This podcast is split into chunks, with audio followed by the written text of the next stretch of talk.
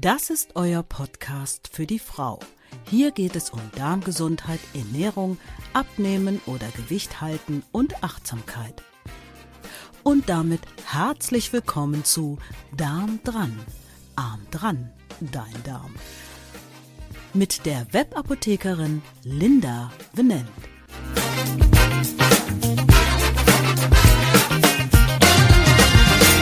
Heute mit der Folge, warum Fructose uns traurig machen kann.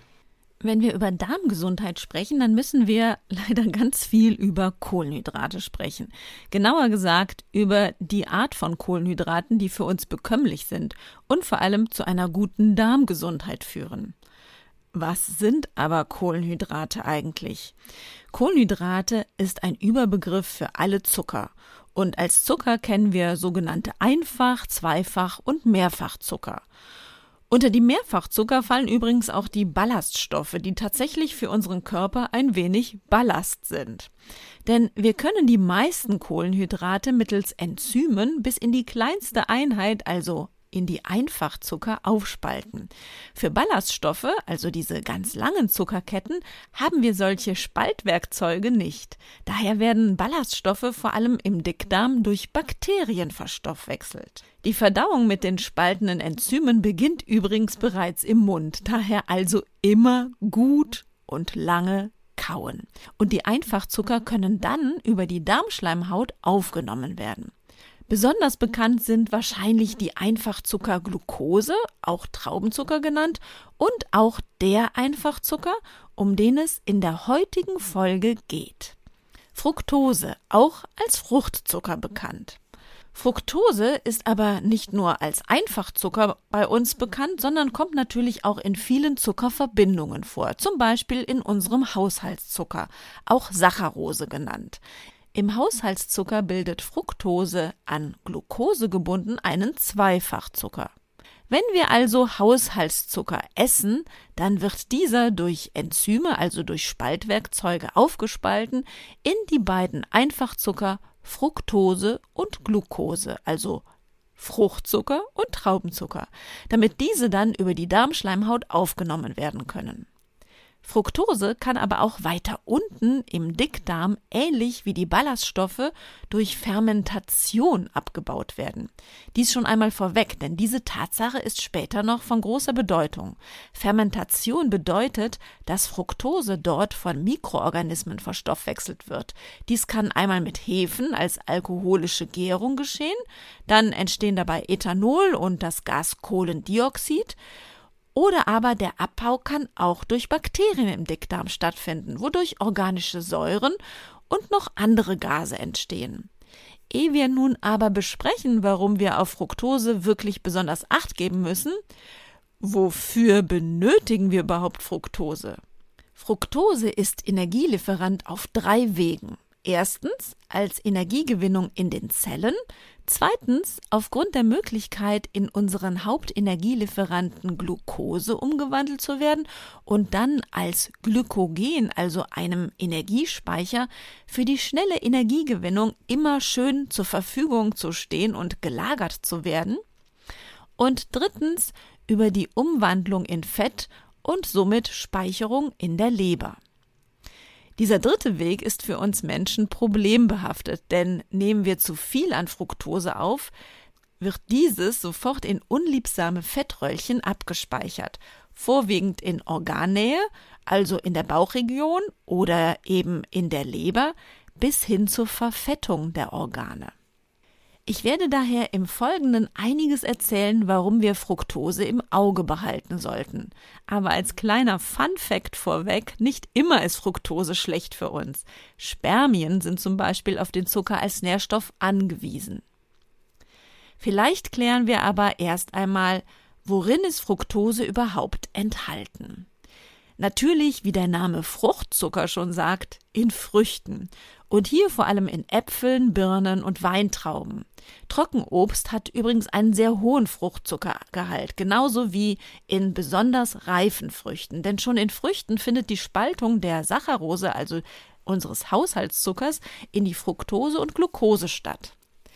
Interessant für uns, wenn wir auf unser Obst schauen, ist aber nicht nur der Fruchtzuckergehalt, sondern vielmehr das Verhältnis von Fruchtzucker zur Traubenzucker, also von der Fructose zu Glucose. Viele Obstsorten haben ein günstiges Verhältnis Fructose zu Glucose.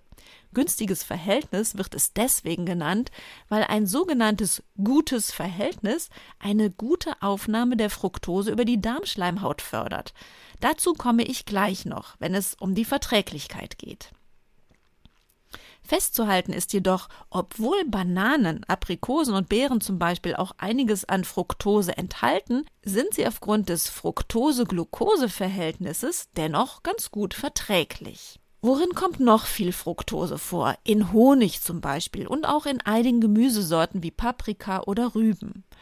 Und damit verlassen wir die natürlichen Quellen und kommen schon zu den verarbeiteten Lebensmitteln. Hier ist der Invertzucker zu nennen, ein Gemisch aus Fructose und Glucose. Und auch die Isoglucose, ein Fructose-Glucose-Sirup.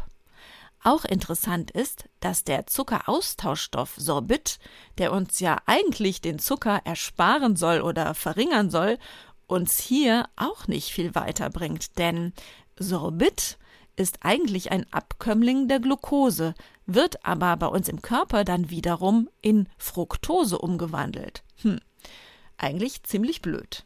Fructose finden wir auch als Zusatz in tiefgefrorenen und in Konserven. Zum einen wird gerne geworben dann auch noch mit Fruchtsüße in Lebensmittel, um den sogenannten gesunden Zucker zu suggerieren.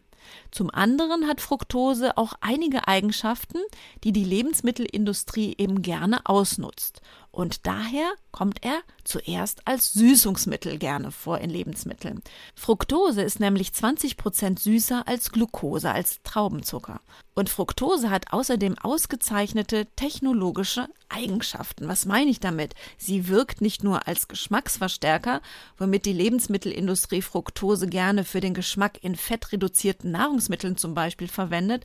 Fructose ist außerdem in Schokoladen ein gutes Feuchthaltemittel bewirkt aber auch in Backwaren eine gute Bräunung, da sie hervorragend karamellisiert.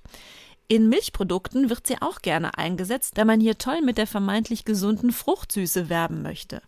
Und Fructose wird auch gerne in kalorienreduzierten Getränken eingesetzt, da sie die Süßkraft von Süßstoffen verstärkt und auch noch besseren Geschmack fördert. Neben den Problemen der Verträglichkeit, auf die ich gleich noch eingehe, hat die Fructose leider auch eine viel geringere Sättigungswirkung als Glucose. Fructose hat im Gegenteil zur Glucose keinen Einfluss auf unsere Insulinproduktion und somit hemmt sie auch unser Sättigungshormon Leptin stärker als Glucose. Das heißt, Fructose verursacht beim Konsum einen Teufelskreis. Fehlende Sättigung macht Lust auf noch mehr und die Kalorien wandern ohne Sättigungsstopp in unseren Mund und dann auch auf unsere Hüften. Dieses System Fructose führt und führte natürlich immer wieder zur massiven Kritik an der Lebensmittelindustrie, die Fructose eigentlich als Lieblingszutat fleißig in allen verarbeiteten Lebensmitteln nahezu verwendet. Das Mehr an Aufnahme von Zucker und Kalorien, besonders durch den Verzehr von Getränken und auch Milchprodukten, führt nachweislich nach kurzer Zeit zu erhöhten Triglyceridspiegeln im Blut also zu mehr Fett im Blut und damit auch zur Verfettung der Leber, zu Fettröllchen am Bauch. Ja, klar, das hatten wir eben alles schon, aber irgendwie kann ich das nicht genug sagen, denn wir werden hier in eine Zuckerspirale gedrängt. Bei der ganzen Kritik an Fructose stellt sich natürlich die Frage, was passiert denn mit der Fructose eigentlich im Körper? Was macht die quasi mit uns? Dafür müssen wir erst einmal kurz darauf schauen, was mit der Fructose nach der Spaltung von größeren Zuckerteilen in den Einfachzuckerfructose dann weiter passiert im Körper bei uns. Um über die Darmschleimhaut aufgenommen zu werden, nutzt die Fructose Schleusersysteme.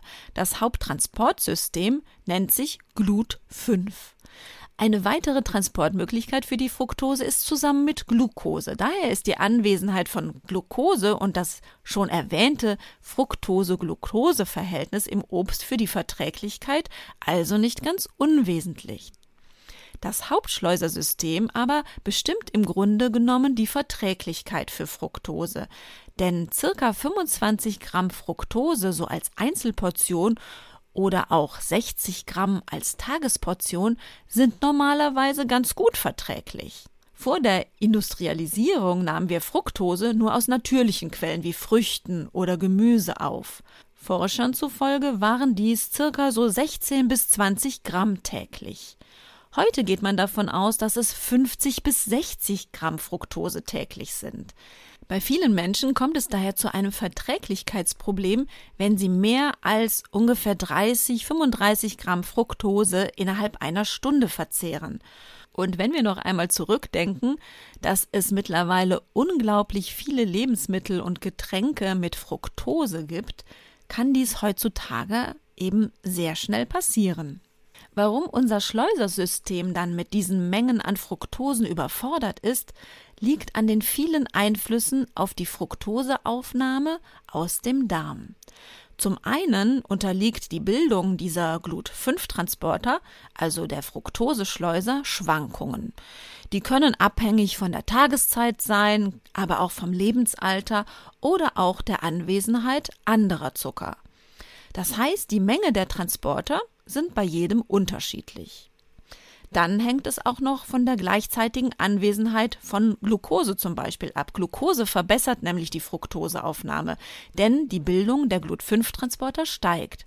Daher hilft es uns, auch immer ein gutes Verhältnis von Glucose zu Fructose in den Früchten zu haben. Tja, woher kennt man aber, ob jetzt das Verhältnis von Fructose zu Glucose gut ist in den Früchten, wirst du fragen. Nun, ich liste dir in den Show Notes einfach mal einen Link auf, da kannst du dir eine Liste anschauen, in der du einen Einblick auf das Fructose-Glucose-Verhältnis in Früchten erhältst. Weiter kann uns die Fructose piesacken, wenn die Menge an Transportern gegebenenfalls reduziert ist. Diese werden nämlich immer so ein wenig nach dem Prinzip der Nachfrage gebildet. Das heißt Angebot und Nachfrage. Würdest du gar keine Fructose essen, dann sind die Transporter arbeitslos und verschwinden. Isst du dann wieder plötzlich Fructose, gibt es ein Problem. Wie das Problem sich äußert, dazu gleich noch mehr. Ein Problem bekommen wir bei der Fructoseaufnahme auch, wenn die Transporter für die Fructose auch von anderen Stoffen blockiert wird. Die Transporter Glut 5 werden nämlich auch durch Zuckerersatzstoffe aus der Gruppe der Zuckeralkohole blockiert. Dazu zählt zum Beispiel Sorbit, welches du vielleicht aus zuckerfreien Kaugummis kennst. Jetzt habe ich schon so viel davon gesprochen, dass es viele Probleme geben kann. Probleme, die also entstehen, wenn entweder das Schleusersystem nicht ausreichend arbeitet oder blockiert wird, oder Probleme, weil wir einfach zu viel Fructose zu uns nehmen. Größere Mengen Fructose gelangen nämlich dann in unseren Dickdarm. Das heißt, sie wandern sozusagen am Dünndarm vorbei, weil es zu viel Fructose ist oder weil sie dort eben nicht aufgenommen werden konnte. Im Dickdarm entfaltet die Fructose dann ihre enorme Wasserbindung, was zu Durchfällen führen kann. Außerdem hatte ich dir schon erzählt, dass die Fructose im Dickdarm über Bakterien abgebaut wird und dabei Gase entstehen. Wenn dies also massiv passiert, sprechen wir von einer Fructose-Malabsorption mit den Symptomen Blähungen, Durchfall, Bauchschmerzen. Denn die Aufnahme der Fructose ist eben gestört. Eine Malabsorption. Als Erklärung hier noch einmal, es werden oft die Namen falsch verwendet. Im Unterschied zu dieser Malabsorption gibt es nämlich auch noch die Intoleranz, also die Fructoseintoleranz. Hierbei handelt es sich aber um eine erbliche Stoffwechselerkrankung. Die ersten Anzeichen dafür treten schon oft im Säuglingsalter auf. Und hierbei fehlt einfach schlicht und ergreifend ein Enzym, welches Fructose abbauen kann. Im Gegensatz dazu ist bei der Aufnahmestörung, also der Malabsorption, eigentlich alles soweit in Ordnung. Wir haben es nur mit einem Mengenproblem zu tun, also mengenmäßig zu viel Fructose aufgenommen für irgendwie zu wenige zur Verfügung stehende Transporter. Die Probleme dieser Fructose-Malabsorption sind dann nicht nur Durchfall, Blähungen, also eigentlich so eine Art Reizdarmproblematik, es tritt auch oft dabei eine erhöhte Depressionsneigung auf. Diese Fructoseschwemme im Darm hemmt nämlich die Tryptophanaufnahme aus dem Darm, denn das Tryptophan wird von der Fructose einfach gebunden. Weniger Tryptophan bedeutet aber leider auch weniger Serotonin. Und wer kennt es nicht, das Serotonin, unser Glückshormon? Fakt also, kein Glückshormon, dies führt zur Depressionsneigung. Und das alles durch Konsum von zu viel an Fructose im Verhältnis zu den Fructosetransportern. Zusätzlich kann uns in diesem System der Fructose-Malabsorption auch ein Vitaminmangel und ein Mangel an Spurenelementen schwächen. Denn Studien zeigen, dass bei dieser Fructoseaufnahmestörung häufig es zu einem Zink- und Folsäuremangel kommt. Daher heißt es dann auf jeden Fall immer Überwachung der Blutwerte. Übrigens, Fructose ist auch der einzige Zucker, der den Harnsäurespiegel erhöht. Und der Harnsäurespiegel, wer den schon mal gehört hat, der weiß, der hat es dann mit Gichtanfällen zu tun. Ja, wie merke ich nun, dass ich zu viel Fructose im Darm habe und dass es zu diesen Problemen kommen kann? Nun, zum einen hast du dann wirklich diese bekannten Magen-Darm-Beschwerden wie Durchfall, Blähungen, Bauchschmerzen. Da diese Symptome aber auch bei anderen Unverträglichkeiten vorhanden sind, hilft zur richtigen Diagnose wahrscheinlich einfach nur eine Messung, ein sogenannter H2-Atemtest auf Fructose-Malabsorption. Denn ich erzählte ja bereits, dass bei der Vergärung der Fructose durch die Bakterien im Dickdarm Gase entstehen. Es entsteht unter anderem Wasserstoff. Dieser gelangt über die Blutbahn in die Lunge und wird dann abgeatmet. Daher kann man die Fructose im Dickdarm über den Fructose-Belastungstest nachweisen.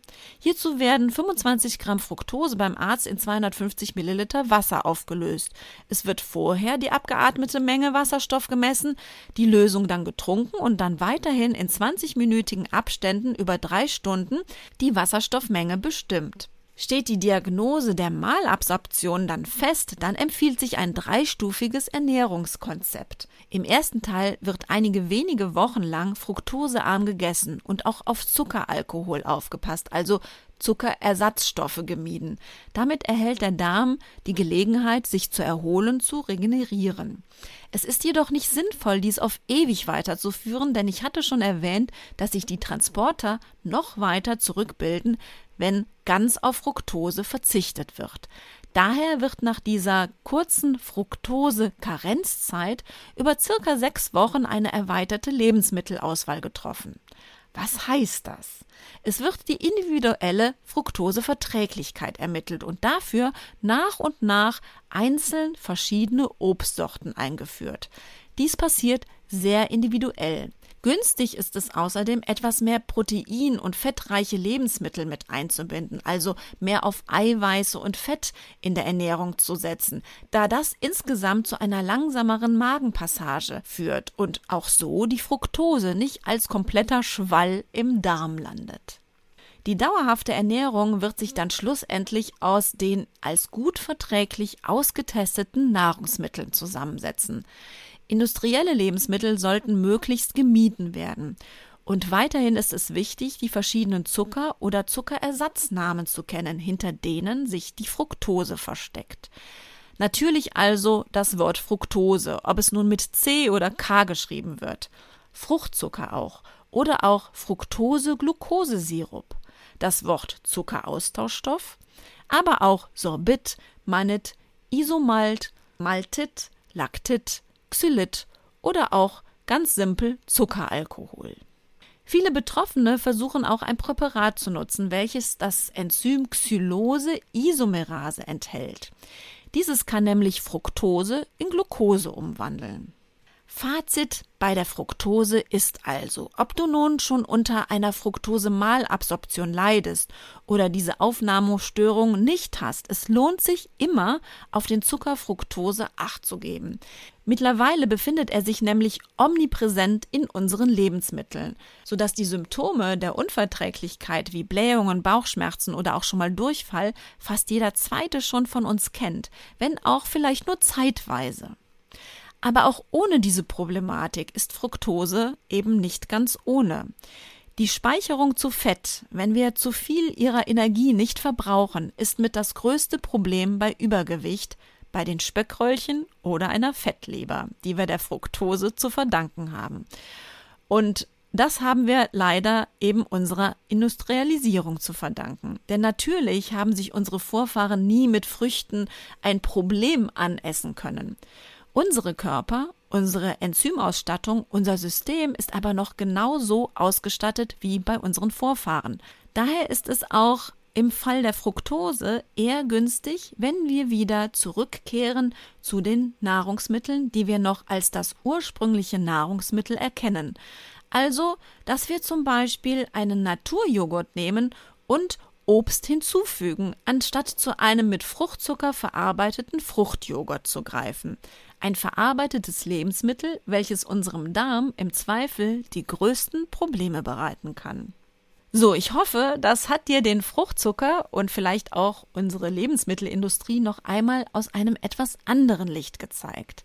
Im Grunde haben wir es ja selber in der Hand, was wir uns zuführen. Lassen wir uns also nicht von der Lebensmittelindustrie verführen. Verführt werden wir auch übrigens sehr mit Zuckerersatzstoffen und Süßungsmitteln, denn die Industrie weiß, wir wollen süß. Wir wollen aber auch gesund und daher vermittelt sie uns, dass diese, also die Zuckerersatzstoffe oder die Süßungsmittel, dann die Lösung seien.